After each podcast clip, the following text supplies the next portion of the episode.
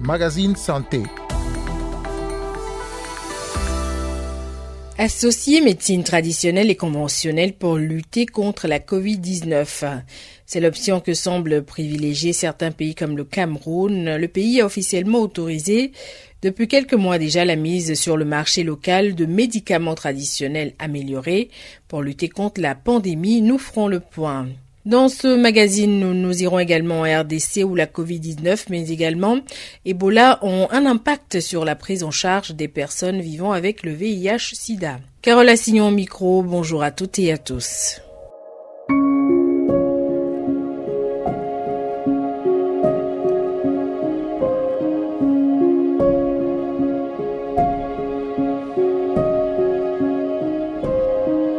La démarche peut sembler curieuse alors où beaucoup préfèrent se tourner vers des produits pharmaceutiques, des produits issus de la médecine dite conventionnelle pour se soigner. Au Cameroun, les autorités ont donné le feu vert à certaines thérapies traditionnelles pour lutter contre la COVID-19. Il s'agit de remèdes améliorés qui ont été choisis par la Commission nationale du médicament. Pour les naturothérapeutes, c'est une grande victoire pour la médecine traditionnelle au Cameroun. Mais plusieurs mois après, cette décision reste toujours diversement appréciée. Les détails avec Elisabeth Hassen, notre correspondante à Yaoundé. Il s'agit de quatre médicaments traditionnels améliorés de plus qui s'ajoutent à la liste des remèdes contre la COVID-19 au Cameroun. Après avoir plaidé plusieurs reprises pour la reconnaissance officielle de leurs produits, les naturothérapeutes voient en cette décision du gouvernement une victoire de la médecine traditionnelle dans le pays. Joséphine Briand est phytothérapeute. C'est vraiment une grande victoire pour la médecine des traditions camerounaises. Nous sommes très très très honorés parce que euh, au moment où nous autres on s'installait euh, sur la place, on a trouvé qu'un regard méfiant, euh, voilà, euh, et très peu tolérant était accordé à cet autre côté de la médecine. Mais il faut savoir que c'est la médecine de nos traditions, c'est elle qui a gardé nos ancêtres. Le Cameroun veut faire la promotion de la médecine traditionnelle qui a longtemps joué un rôle primordial au sein des communautés autochtones dans tout le pays. Selon Joséphine Briand, la combinaison de la phytothérapie et de la médecine conventionnelle a aidé le pays à faire face à la pandémie. Virogreen Force 4 est le produit qu'elle vient de mettre point contre la COVID-19. Le produit, on ne peut pas le dire, c'est un kit qui est constitué de trois produits qui euh, ont une synergie d'action qui euh, va contre tous les symptômes de COVID-19. Donc, euh, il y a beaucoup d'éléments qui ont été recensés dans les propriétés de ces trois produits qui peuvent être tantôt un produit antiviraux, des produits régénérants qui remettent la personne atteinte de COVID voilà, sur pied. Depuis le début de la crise au mois de mars 2020 au Cameroun, plus de 80 000 cas de Covid-19 ont été recensés et la maladie a fait plus de 2000 morts. Face à cette situation, de nombreuses décoctions à base de plantes ont émergé. Ici, dans la clinique de Moeb, un naturopathe, la file d'attente est longue.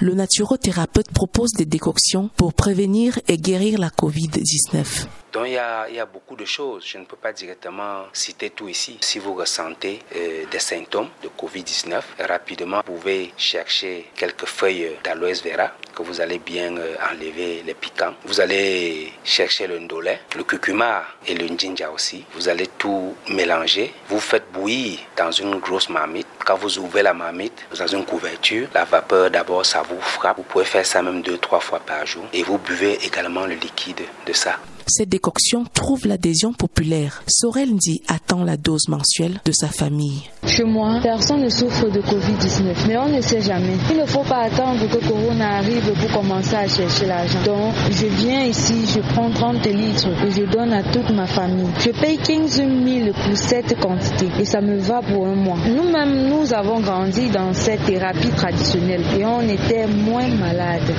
Élise Sandjon, quant à elle, a été victime de Covid-19 et elle affirme avoir été guérie grâce à cette décoction. Ça m'a vraiment soulagée. Depuis, je n'allais vraiment pas bien, sans vous mentir. Et depuis que j'ai bu ce remède, ça va beaucoup mieux. Je ne savais pas que je pouvais un jour passer par euh, les naturopathes. Je ne savais vraiment pas. J'hésitais, mais vraiment, vraiment, la médecine naturelle est efficace.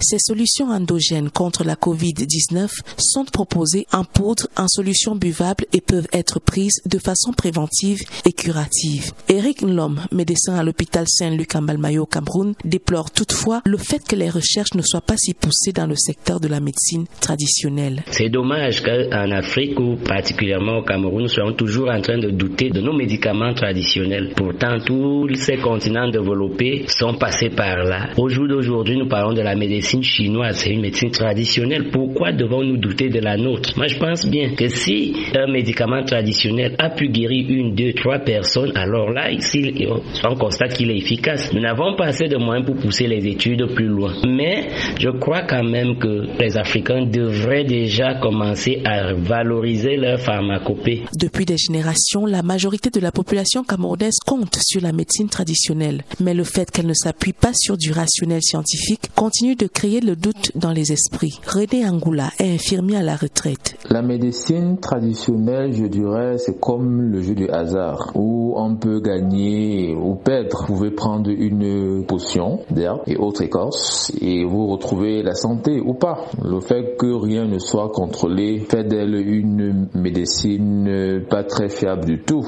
Face aux nouveaux variants de la COVID-19 qui émergent, il semble que la médecine traditionnelle et conventionnelle soit de plus en plus appelée à se compléter pour barrer la route au virus. Elisabeth Hassen, à Yaoundé, pour la Deutsche Welle. Si l'Organisation mondiale de la santé reconnaît que la médecine traditionnelle complémentaire et alternative recèle de nombreux bienfaits, elle insiste toutefois sur le fait qu'il est primordial d'établir l'efficacité des produits et leur innocuité grâce à des essais cliniques rigoureux. Car prévient l'OMS, je cite, l'utilisation de produits destinés au traitement de la COVID-19, mais qui n'ont pas fait l'objet d'investigations strictes peut mettre les populations en danger.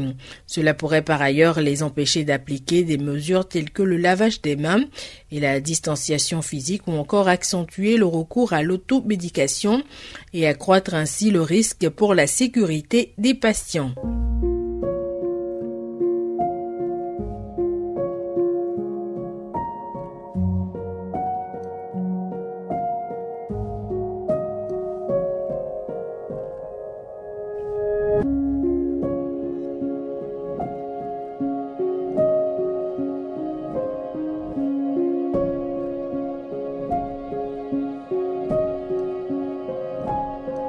Depuis qu'il y a eu apparition de la Covid-19, et avant la Covid, il y avait aussi Ebola. Et ça a eu tellement d'impact sur notre prise en charge. Tout d'abord, la sensibilisation n'a plus lieu. Avant, nous avions des rations alimentaires. Ça n'existe plus pour le moment, c'est du passé tout ça. Et la prise en charge médicale aussi. Le financement dans les secteurs VIH, tout cela n'existe plus. Jean-Louis Toye Kopema, 60 ans, vit avec sa femme Odette à Goma en RDC. Ils sont tous les deux séropositifs.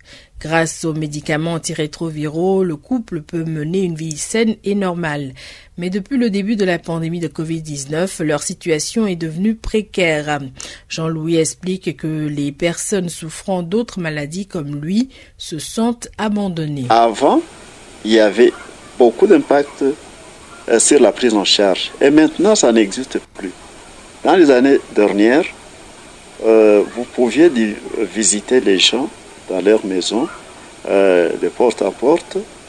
Vous pouviez faire aussi des sensibilisations de masse. Il y avait aussi des prises en charge, prises en charge soit euh, psychosociales. Tout cela n'existe plus parce que tout a été, toute l'attention est fixée sur les coronavirus.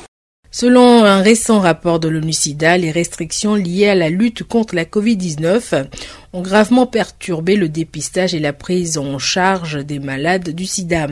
Un autre rapport, celui de Médecins sans frontières publié en 2020, a relevé qu'à Kinshasa, la capitale de la RDC, la COVID-19 avait eu un impact sur l'accès des personnes vivant avec le VIH-Sida aux soins médicaux.